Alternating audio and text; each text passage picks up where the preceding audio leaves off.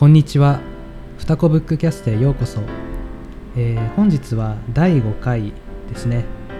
踊る小人はあえてお約束を破っているから面白いというテーマでお送りしていきます。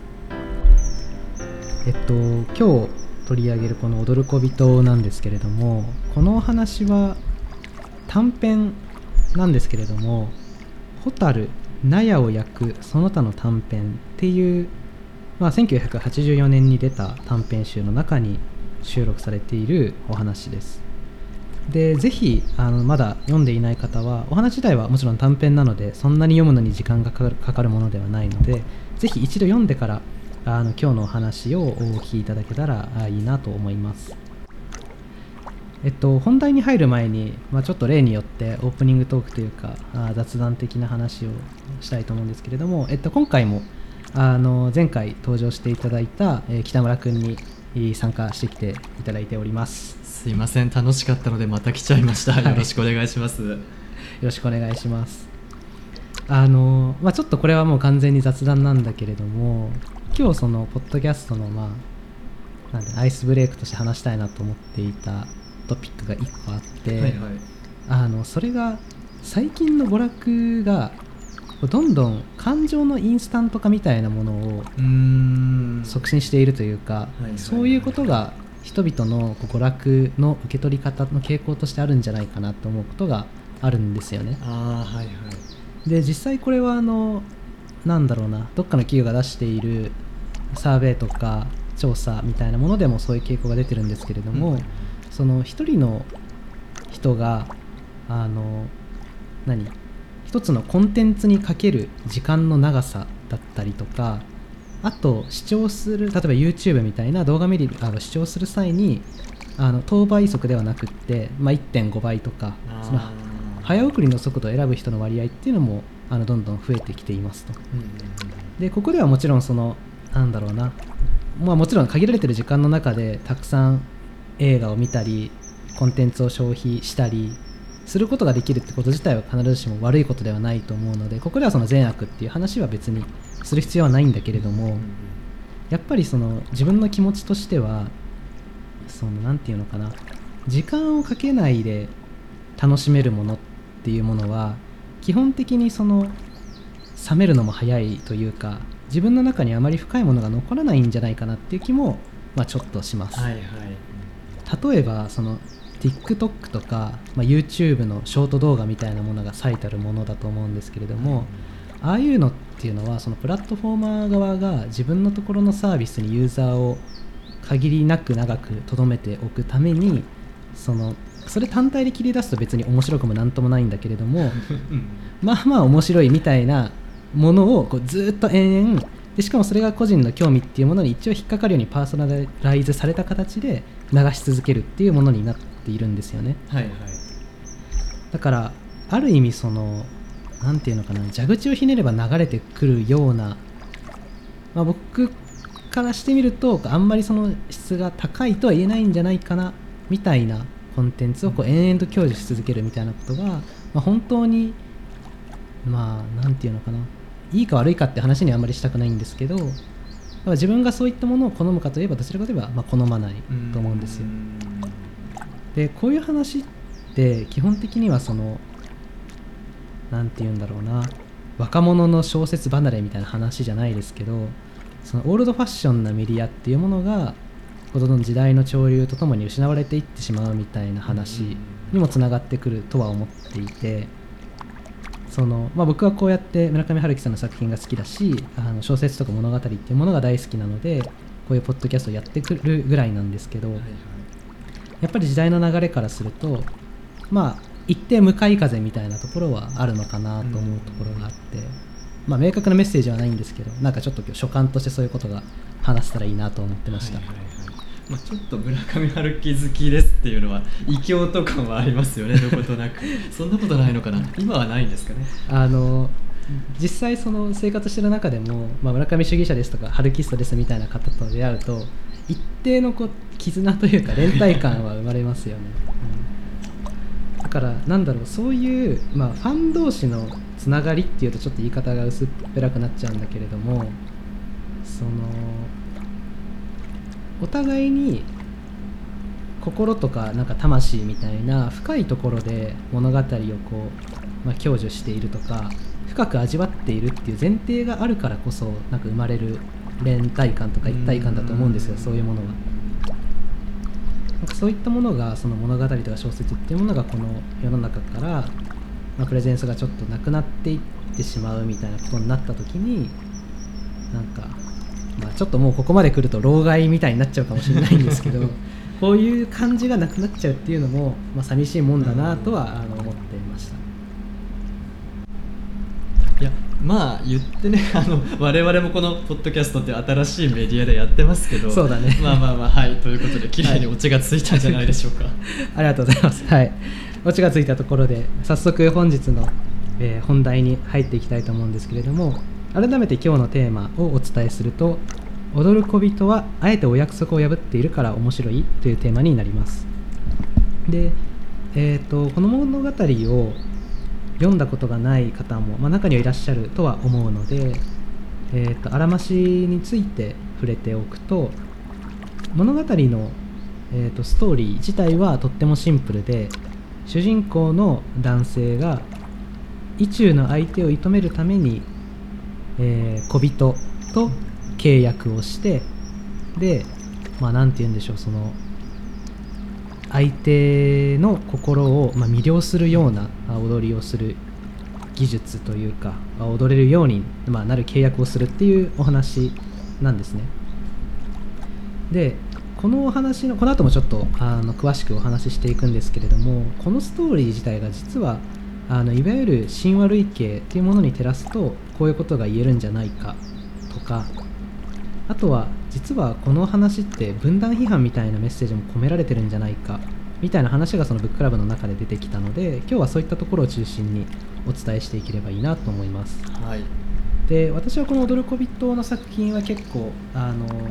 世界観が好きな作品の部類に入っていて何かっていうとあの造工場っていうワードが出てきたりだとかあとはなんだっけ垂直飛行船みたいな単語が出てきたりとかそのもちろん我々の実際の世界の歴史にあったこととかそういった時代とかそういった国があったわけではないしあのいわゆる平行世界観というかちょっとこう我々の世界とは違う分岐をたどって科学技術が発展した世界みたいなところも個人的にはかなりグッとくるポイントです、まあ、言うなればなんかスチームパンク的な世界観っていうんですかね、はい、その神秘主義と科学が融合したような感じっていうのが僕はすごい好きです。昔から好きですよねそういうの。そうそうそうそう。はい。えー、とそれでじゃあここから、まあ、2つですね触れていきたいんですけれども1つ目がその何のお約束を破ってるのっていうところですね。ここはちょっと北村君にお話ししていただきたいと思います。はい。えーっとですねこれ物語のお約束を破っているのではないか、まあ、今回のテーマですね。なんですけどご存知の方も多いかなと思うんですけどこれオルフェウス型神話っていうものに物語の類型としては分類されるんじゃないかなと思うんです。カタカナでオルフェウス。で、えー、と一応ご説明させていただくといわゆるあのこういうことをやっちゃダメだよっていう禁則事項が与えられる。踊る小人で言うと声を出しちゃダメだようん。だったと思うんですけど、っていうのが与えられてで、まあ、試練をくぐり抜けていくっていう話になるんですが大体皆さんもその昔話とか例えば鶴の恩返しとか思い出していただくと分かると思うんですけどそういういわゆる禁則事項やっちゃダメだよって絶対破られるじゃないですかや破ったらどうなるの？を、まあ、ある意味我々は知りたい求めているので絶対約束は破られるんですよ。禁止事項があるのであれば。ただ今回の「踊る小人」では主人公最後まで約束守るんですよね。うん例えばあの日本の神話でもイザナギイザナミ神ああそうですそうですでそうですそうです。その黄泉の国に奥死んでしまった奥さんを、まあ、生き返らせるためにこう取り戻しに行くみたいな話があってでその黄泉の国から帰ってくる時に絶対に振り返ってはいけないよって言われるんだけれどもその奥さんを迎えに行った、まあ、旦那さんの方は振り返ってしまうと、でそうするとそのもう醜い姿になった奥さんがいてで追いかけられるみたいなはい話がはい。ある、でそこでもやっぱりタブーっていうのは破られている。ですよねそうなんですよなのでまあこれは、えっといわゆる物語のお約束タブーがあったら破られますっていうお約束から逸脱した外れた話であるっていうのが個人的にはすごい注目ポイントだなって思ってたんですよね。それでこの,、まあ、この物語だけではなくってあのえー、と神話っていうものをこう類型化してでその神話の類型を物語作りに生かすっていうことは他のものあの小説家さんであったりとか映画のプロット作りみたいなところでも生かされていてあのもしそういうお話に興味があるっていう方がいたら「えー、と千の顔を持つ英雄」っていうあの本があるのでえー、知らないです、あのそちらも参照していただけるとかなり面白いんじゃないかなと思います。あの例えば「スター・ウォーズ」ってあると思うんですけれども、はいはい。あれがそのアメリカのいわゆるもうもはやアメリカ国民の神話といっても差し支えないぐらいあのもう人気がある映画なんですけれども、それがその多くの人に愛されているのは偶然ではなくってその物語作りにいわゆる「生きて帰りし物語」っていうまあ勇者があのなんていうのかなこう旅に出てでその目当てのものを手に入れてで帰ってくる。で帰ってきた時にその勇者は成長していたり不思議な力を手に入れていたりして、まあ、ある意味人ではなくなっていたりあの、まあ、違う存在になっているっていうものがあの類型としてあるんですけれども、まあ、実際こういう話ってどこにでもありますよね。そうですね、はい。ただその中にもやっぱりこうあのいろんな世界中の神話を分析していくと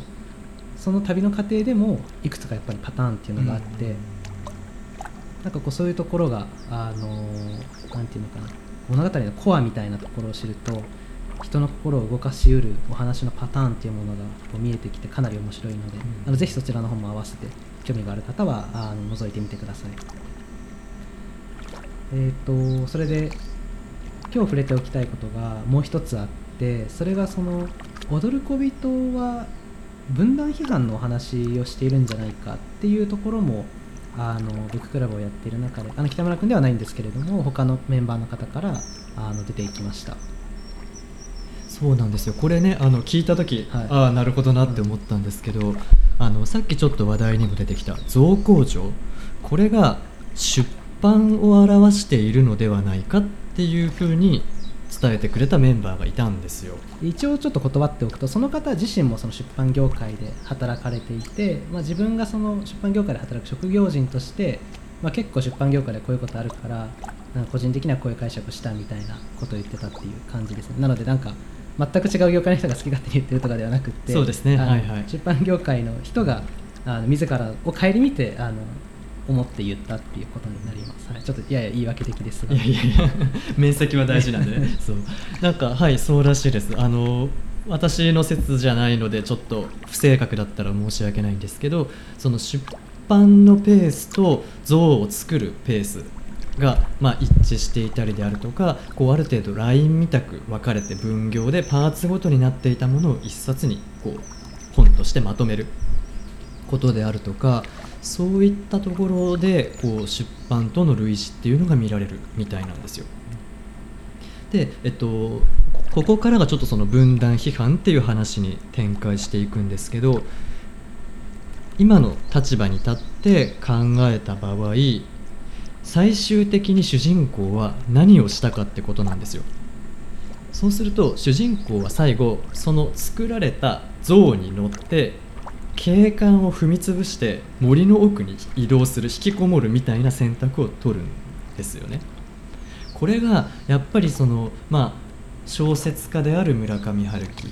が出版っていう形態は取っているんだけれどもそれで公権力というか、まあ、いわば分断ですよね権力のあるものを踏み潰して自分はもう森の奥に行きますっていうある種宣言分断から離れていきますっていうことの、まあ、少佐なんじゃないかっていう読みなんです。まあ、この読み自体はもう本当に読者側が勝手にしているものなので事実と照らしてどうかっていうところは、まあ、怪しいところはあるとは思うんですけれどもその象工場の話をしている時にその象を何でしたっけその5分の1が本物で5分の4が偽物のパーツであーうん象をこう水増ししていくんだみたいなところとかもやっぱりその出版業界で働いている方からすると感じるところがあったみたいでなんかその文章を書くことっていうものが像を作ることっていうのに置き換えられていてでそのまあ大変さだったり面白さだったりあるいはそこにこうまあなんていうね入り込んでくる、まあ、水増し的なことだったりとか、まあ、みたいなところもひっくるめてあの今の話がこう分断の話をしてるんじゃないのっていうところになります。はい、えー、第5回双子ポッドキャストは「踊る小人はあえてお約束を破っているから面白い」というテーマでお送りしました。